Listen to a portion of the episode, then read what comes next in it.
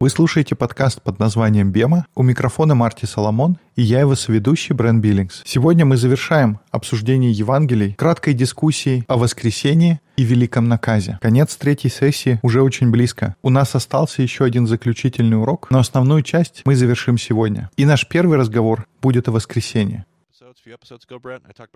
Если ты помнишь, Брент, несколько подкастов назад я говорил о Страстной неделе и о том, что распятие, Рождество и воскресенье — это темы, о которых мне сложно говорить. Это же будет верно и сегодня. Но нам нужно закончить каждый стих из Евангелия от Матфея и прочесть самую последнюю 28 главу. So we'll be reading it here in just a moment, but we did link in the show notes. I do have some notes written up here. I have some thoughts I'll share today. Мы скоро начнем читать, но я просто сразу хочу сказать, что у меня есть несколько заметок, я ими планирую поделиться сегодня. Кроме этого, у нас было несколько уроков в нашей церкви «Реальная жизнь». Ссылки на эти уроки мы дадим в примечаниях к нашему эпизоду. Если вам по вкусу стиль проповеди, хочется чуть больше поэзии и немного больше содержания, немного больше разговора о сути воскресения, мы порекомендуем послушать их. Мне не нравится, чтобы эта история была холодной и академической. Поэтому мы попробуем этот подход. Брент, ты мог бы прочесть первые четыре стиха из 28 главы? По прошествии же субботы, на рассвете первого дня недели, пришла Мария Магдалина и другая Мария посмотреть гроб. И вот сделалось великое землетрясение, ибо ангел Господень, сошедший с небес, приступив, отвалил камень от двери гроба и сидел на нем. Вид его был как молния, и одежда его бела как снег. Устрашившись его, стерегущие пришли в трепет и стали как мертвые. all human history. There are great debates that take place in the name Величайшие события во всей истории человечества. В области христологии ведутся большие споры. Христология — это модный термин, который обозначает богословие вокруг понятия Христа. Если рассматривать жизнь Иисуса Христа с точки зрения воплощения, распятия и воскресения, то можно выделить три момента. Воплощение. Что такое воплощение, Брент? Это рождение. Рождение Иисуса — то, что Он становится плотью. И тогда распятие — это очевидно Его смерть. А воскресение, Брент — это Его новая жизнь. Некоторые из моих любимых современных богословов высказывают замечательные мысли о том, какая из этих идей может быть наиболее значимой. И я уже слышу в своих наушниках, как наши слушатели стонут и говорят, ну разве не все они одинаково значимы, Марти? И да, это так. Воплощение, смерть и воскресение, они одинаково значимы и равноценны. И все же наше богословие формируется в зависимости от того, через какую из этих трех категорий мы хотим все оценивать. У каждого из нас есть какая-то богословская позиция. Чему-то из этого мы отдаем предпочтение и как бы ставим его своей первой линзой, своим первым фильтром, через который мы будем смотреть на все остальное. Большая часть евангельского христианства придерживается идеи заместительного искупления. Если вкратце, это идея о том, что Иисус умер смертью вместо тебя. Мы подробнее поговорим об этом на четвертой сессии. И с этой точки зрения, как ты думаешь, какой главный фокус будет во всем разговоре? Что из этих трех будет превалировать? Воплощение, распятие или воскресение? Безусловно, распятие.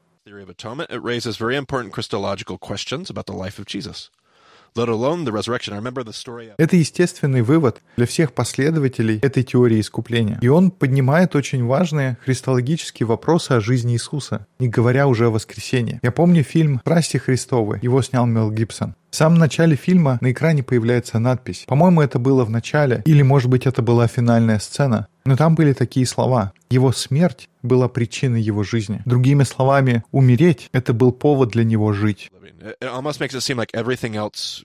И тогда возникает естественный вопрос, а что было все остальное? Это было просто наполнение, а воскресенье тогда было таким красивым бантиком в конце, чтобы сказать «Та-да, смотрите, я действительно Бог». Если смерть была причиной его жизни, я бы хотел перевернуть это и сказать, что жизнь была причиной его смерти. Иисуса больше интересовала наша жизнь перед смертью. Вот почему он пошел на крест.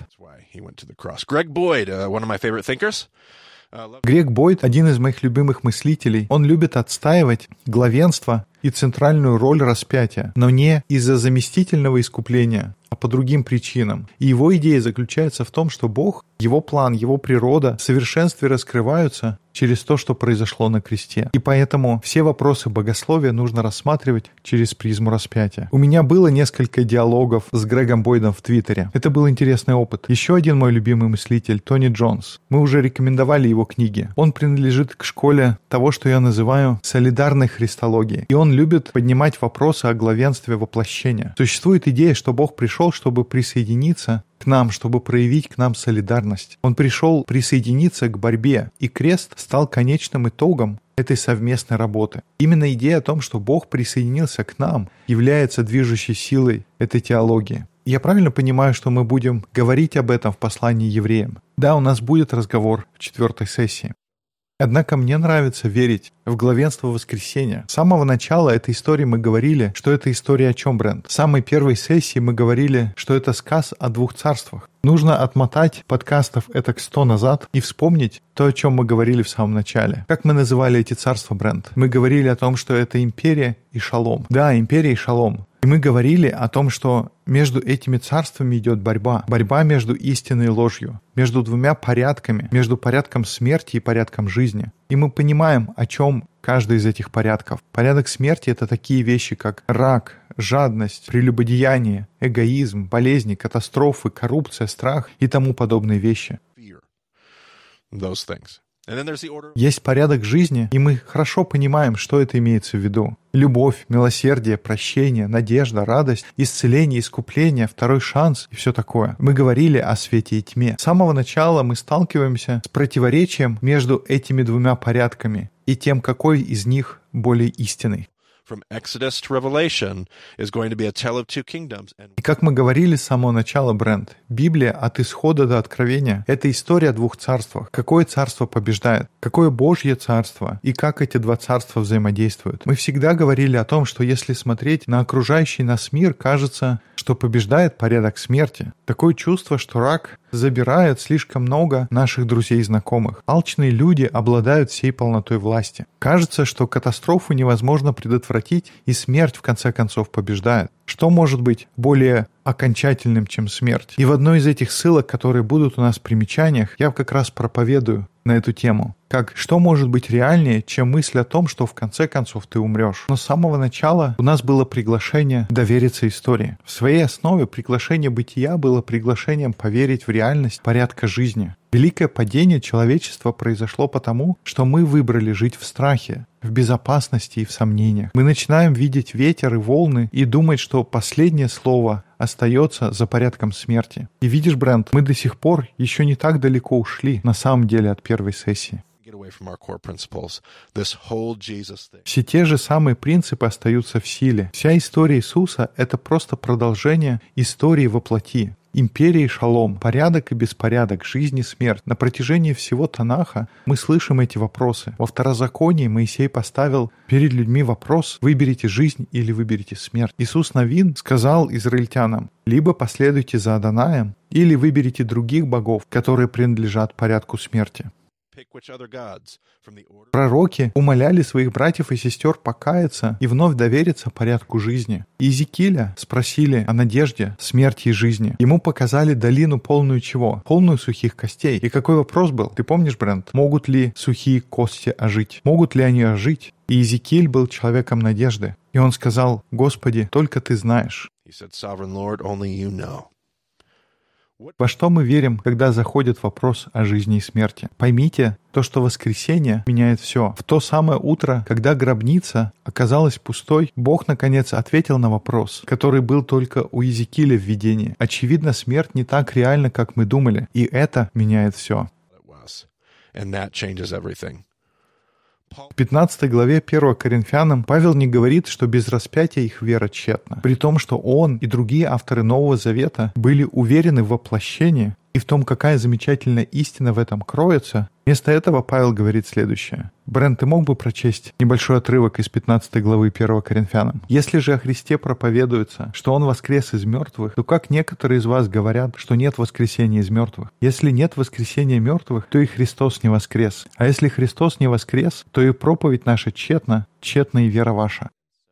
Если нет воскресения, то и вера тщетна. Это были стихи с 12 по 14. Когда я ездил в Израиль и даже в Турции, когда учился, я бывал в гробницах, которые прямо или косвенно про них люди говорили, что это та самая гробница. Во всех этих гробницах есть одна общая вещь. Брент, я уверен, ты знаешь, что это такое. То, что в них никого нет. Да, все эти гробницы пусты. Воскресение — это утверждение Богом порядка жизни. Последнее слово, оно действительно остается за Богом.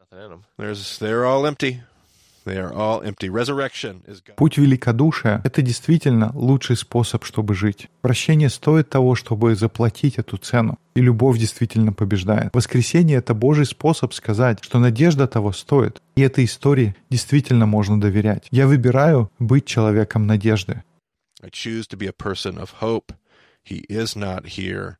Его здесь нет, он воскрес. И, Брент, если больше нет вопросов, давай прочтем еще несколько стихов. Ангел же, обратив речь к женщинам, сказал, «Не бойтесь, ибо знаю, что вы ищете Иисуса распятого. Его нет здесь, он воскрес, как сказал. Подойдите, посмотрите место, где лежал Господь, и пойдите скорее. Скажите ученикам его, что он воскрес из мертвых и предваряет вас в Галилее. Там его увидите. Вот я сказал вам. И выйдя поспешно из гроба, они со страхом и радостью великою побежали возвестить ученикам его. Когда же шли они возвестить ученикам его, и сей Иисус встретил их и сказал «Радуйтесь». И они, приступив, ухватились за ноги его и поклонились ему. Мы сейчас прочтем следующие стихи, но я хотел сказать одну вещь. Один из интересных моментов, на который обратил мое внимание мой учитель Рэй. Этот момент заключается в том, что великое поручение и вознесение Иисуса — это не одно и то же событие. Я не знаю как, но я почему-то ходил в церковь всю свою жизнь, изучал Библию и до самого того момента не понимал. Я думал, что Иисус произносит свой великий наказ непосредственно перед вознесением.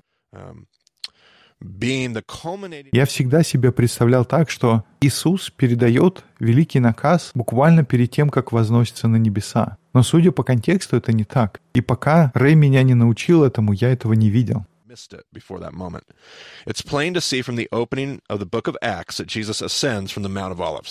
So we know the ascension happens just outside of Jerusalem on the Mount of Olives.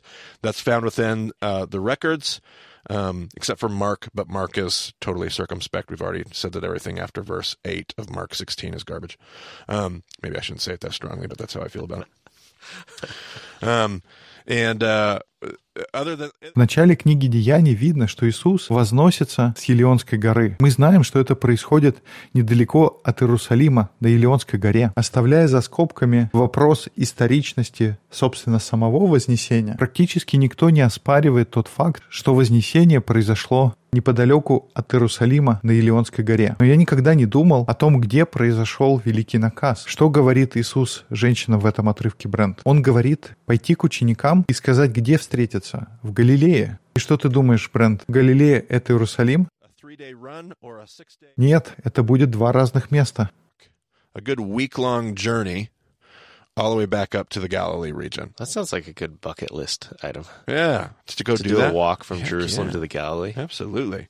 All right, go ahead and give me some more. Give me some more verses, Brent. While the women were on their way, some of the guards went into the city and reported to the chief priests everything that had happened. When the chief priests had met with the elders and devised a plan, they gave the soldiers a large sum of money, telling them, You are to say, Быстрым шагом уйдет как минимум три дня, а если идти спокойно, то все шесть или семь дней уйдет на то, чтобы добраться до Галилеи. Это не будет обычный пункт в списке дел. Сегодня я пойду прогуляюсь до Галилеи. Это хороший момент. Давай прочтем еще несколько стихов, Брент. Then the eleven disciples went to Galilee, to the mountain where Jesus had told them to go. All right. So the disciples end up uh, headed that way. Besides the fact that Jesus has to show up to repeat the angel's instructions, Итак, ученики отправляются туда, где должен был явиться им Иисус. Я считаю, это замечательный равинский ход, хотя мне не удалось не увидеть никаких намеков на то, какую именно гору имеет в виду Иисус. Ученики, судя по всему, догадались, куда нужно было идти. Была ли это гора Арбель, та самая гора, на которой мы были в Галилее Брент? И в Галилее нет как бы прямо гор совсем. Там больше как бы возвышенности такие. Но это большой регион, и может быть это была какая-то другая вершина. Но как ты думаешь, Брент, в Галилее есть какие-нибудь еще возвышенности? Я не знаю, наверное, гора Арбель и все. Are there any other mountains? I don't know. Not really, because Mount Arbel. Yeah. Like, that's it. Like you have to go at least some miles. Это место определенно дает хороший обзор. До каких-то еще возвышенностей потребуется минут 40 добираться. Может быть, час езды. That's an hour away, right? Okay. So I, I mean, it could be one of those other peaks, quote unquote, kind of like the Mount, uh, the Sermon on the Mount. Like that's just a little, uh, like a rise, like a hill. What mountain is he referring to? Could be some other mountain in the region of the lower Upper Galilee. It's debatable. Something like Gamla. Может быть, это какая-то другая из вершин. Например, место, где была Нагорная проповедь. Это как небольшая такая возвышенность. Может быть, это он ее имеет в виду. Может быть, какая-то возвышенность, которую мы видели на фотографиях Гамлы. Но Иисус в итоге говорит женщинам, скажите ученикам, чтобы шли на гору. И вроде бы больше никаких знаков. И я думаю, что они пошли на гору Ермон. Если ты помнишь, Брент, что именно я предположил там произошло? Это история, где появляется Илия. Это история преображения. Я бы предположил, что Иисус говорит им отправляться на гору Ермон, что означает «святая гора». Мы говорили уже о ней в истории преображения. И ты помнишь, Брент, что традиция говорит, где произошло преображение Господня? Это гора Фавор или Табор. Но ты помнишь, как я сказал, что я склоняюсь к тому, что это была гора Хермон. Но как бы там ни было, я думаю, что фраза, которая есть в указании Иисуса, и то же самое говорит ангел, что там вы увидите его. Мне кажется, они указывают на этот один из самых важных моментов служения Иисуса, когда произошло преображение. Тогда Иисус был виден в его славе. Ученики увидели его во славе. И если я прав относительно горы Ермон, то я думаю, она как место встречи это просто блестящий выбор, потому что этим он сразу достигает двух целей. Во-первых, ученики, они были в Иерусалиме после воскресения, и теперь им предстояло пройти весь путь до самой северной точки служения Иисуса. Когда же они шли, то некоторые стражи, войдя в город, объявили первосвященникам о всем бывшем. И сии, собравшись со старейшинами и сделав совещание, довольно денег дали воинам и сказали, «Скажите, что ученики его, придя ночью, украли его, когда мы спали. И если слух об этом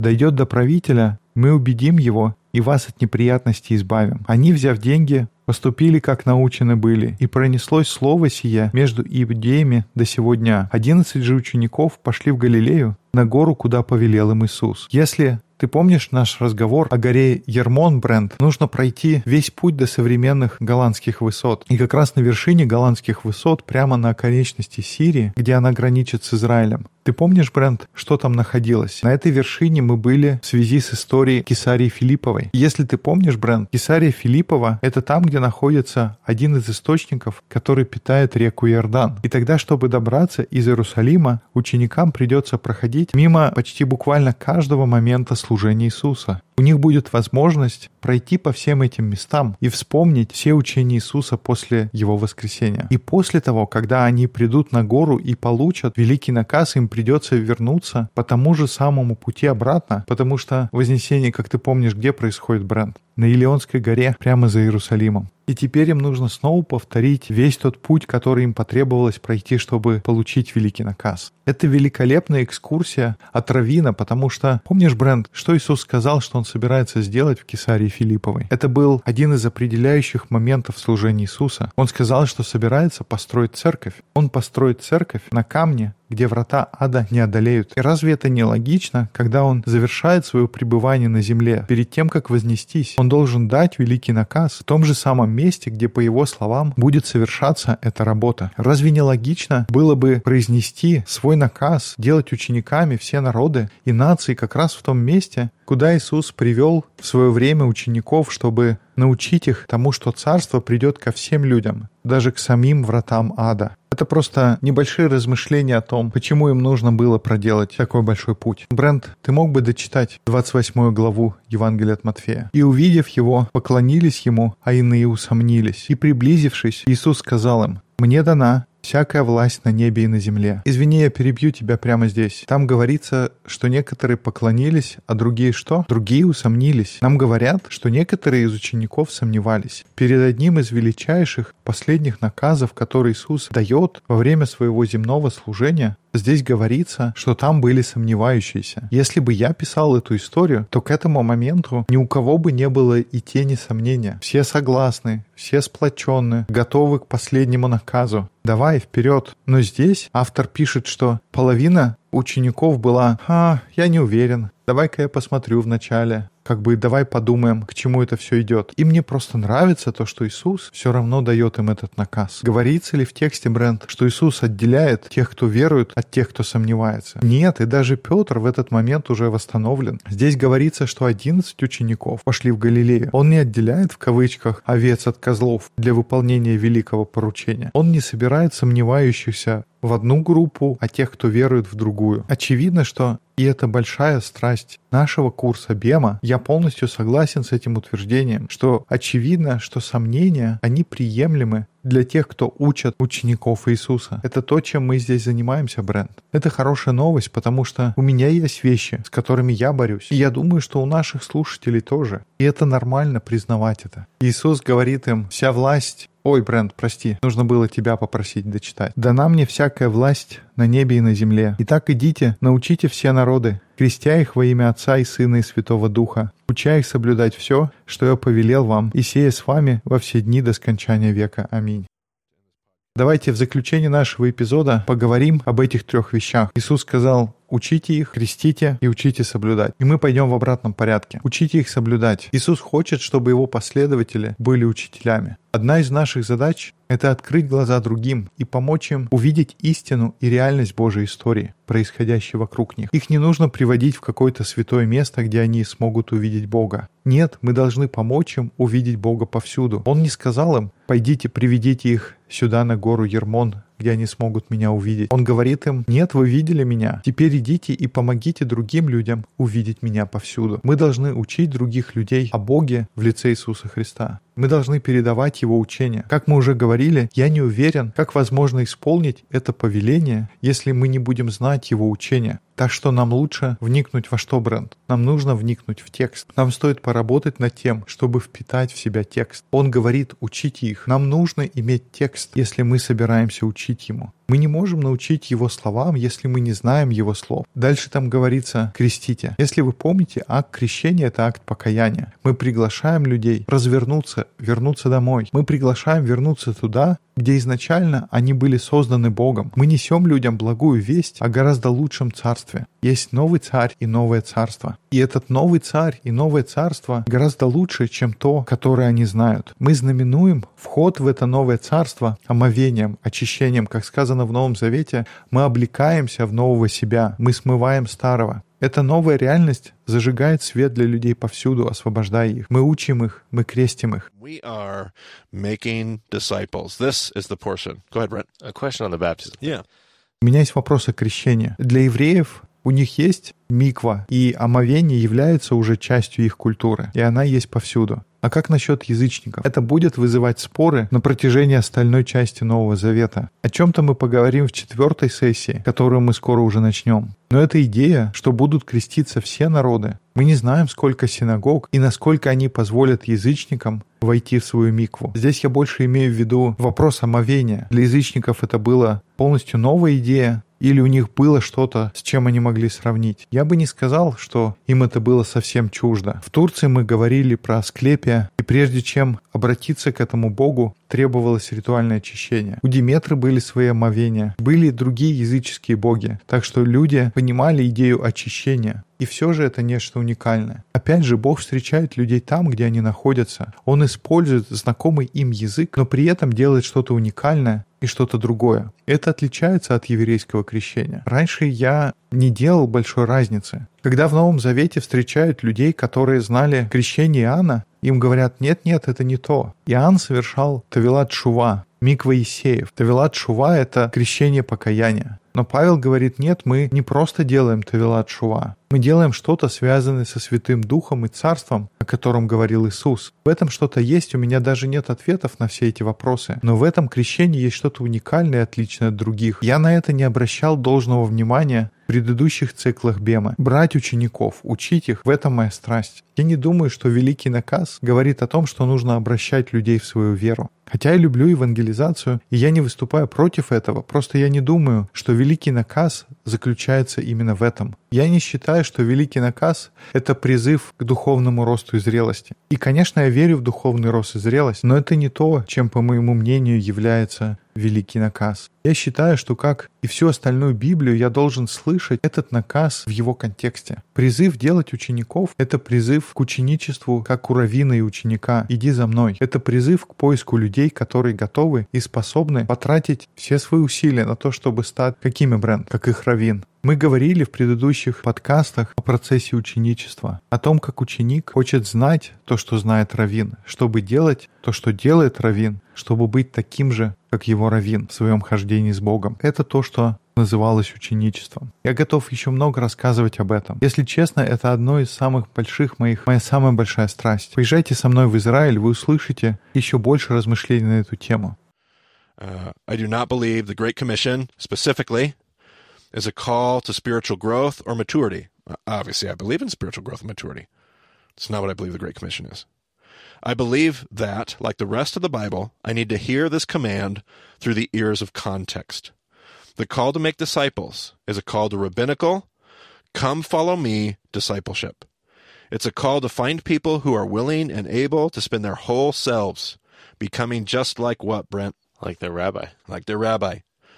We talked before in earlier episodes about the process of discipleship, about how a disciple wanted to know what the rabbi knows in order to do what the rabbi does, in order to be just like the rabbi in his walk with God. This is what the call of discipleship is. I would expound on this, but I'm not sure where I would stop, if I'm honest. It's one of my greatest passions. Come to Israel with me. You'll hear me talk a lot more about that. There we go. Come to Israel. I'm not sure why so few are making disciples the way that Jesus made disciples. It seems like a recipe for foolishness to me. Uh, the call of discipleship is not, and this is where I get in trouble. I, I don't believe the call of discipleship, rabbinical discipleship, rabbinical discipleship Призыв к равинскому ученичеству – это не призыв для всех, но есть кто-то, кому этот призыв предназначен. Как ты думаешь, сколько таких учеников было во времена Иисуса? У него было 12 самых близких, может быть, около 100. То есть мы говорим меньше, чем об одном проценте всего населения. Неужели вы думаете, все остальные евреи сидели по домам и говорили, «О, ну теперь я не настоящий еврей»? Конечно, нет. Они понимают, я полностью поклоняюсь Богу, я следую Торе. Но мое призвание не в ученичестве. Это предназначено для избранных. Это, как мне кажется, я могу ошибаться, я могу быть абсолютно неправ. Поэтому для всех слушателей, которые любят писать письма, я открыт, я понимаю, я могу быть неправ. It's true. I could be wrong. I mean, Paul definitely would uh, lend some credence to that. He gave some to be teachers, some to be Yeah, apostles, sure. some to be, you know, And we're going to look at the very beginning of session four. We're going to look at Paul. We're going to look at Paul's life. We're going to see if Marty. Maybe there's more going on here than just the Great Commission. We'll see if Marty's onto something. I don't know. Maybe Marty's just wrong. This is the reason I got into campus ministry. Павел в каком-то смысле подтверждает эту мысль. Он говорит, что некоторым дал быть учителями, некоторым апостолами и так далее. И в самом начале четвертой сессии мы будем говорить о Павле. Мы поговорим о его жизни, и мы увидим, что здесь, возможно, происходит нечто большее, чем просто великий наказ. Может быть, Марти в чем-то прав, а может быть, Марти ошибается. Именно по этой причине я начал заниматься служением в студенческих городках. Мою модель, мое представление об ученичестве сложно вписывается в церковный уклад. У нас нет для этого церковного бюджета. Кто-то должен посмотреть на человека и сказать «иди за мной». Я начал заниматься служением в студенческих городках, потому что это тип людей, такая группа, которые вроде бы формально взрослые и в то же время находятся в состоянии неопределенности. Они еще не женаты, у них нет ипотеки, у них еще не построена слаженная красивая жизнь. У них есть определенный уровень свободы, который нет у других людей. Мне хотелось, чтобы были люди, у которых есть определенная свобода и возможность ответить на призыв «пойти за мной». И что это означает? Следовать за тобой. Это означает приходить и следовать каждый день, целый день. Занятия заканчиваются, ты приходишь ко мне. Ты встаешь, когда я встаю. Ты завтракаешь со мной, обедаешь со мной, ужинаешь со мной, проводишь время со мной, с моей семьей. Ты живешь со мной, как мой ученик, а я твой раввин. И самое интересное во всей этой истории то, что Иисус не поступает как обычный раввин. Обычно раввины передавали свои полномочия хотя бы одному или нескольким ученикам. Но что здесь говорится? Вся власть на небе и на земле дана мне. Власть у Иисуса, а мы должны идти и делать учеников. У нас есть авторитет Иисуса. Когда становится трудно, когда случаются ошибки, одолевает страх. Как там сказано в последней строчке, Брэн? Можешь прочесть? «И буду я с вами всегда до скончания века». the end of the Olam. The end of of this olam. До конца века, пока не пройдет Алам Хава. Это последние слова третьей сессии подкаста Бема. Нас еще ждет обзорный урок, но по факту это все. Мы сделали это. Это была твоя безумная идея пройти каждый стих Евангелия от Матфея. Может быть, сессия получилась на несколько месяцев длиннее из-за этого, но мы подошли к концу. Over, no, we. Марти сказал, Марти сделал. Ну что ж, спасибо, что слушали этот эпизод подкаста Бема. До встречи на итоговом уроке третьей сессии и до скорых встреч в эфире.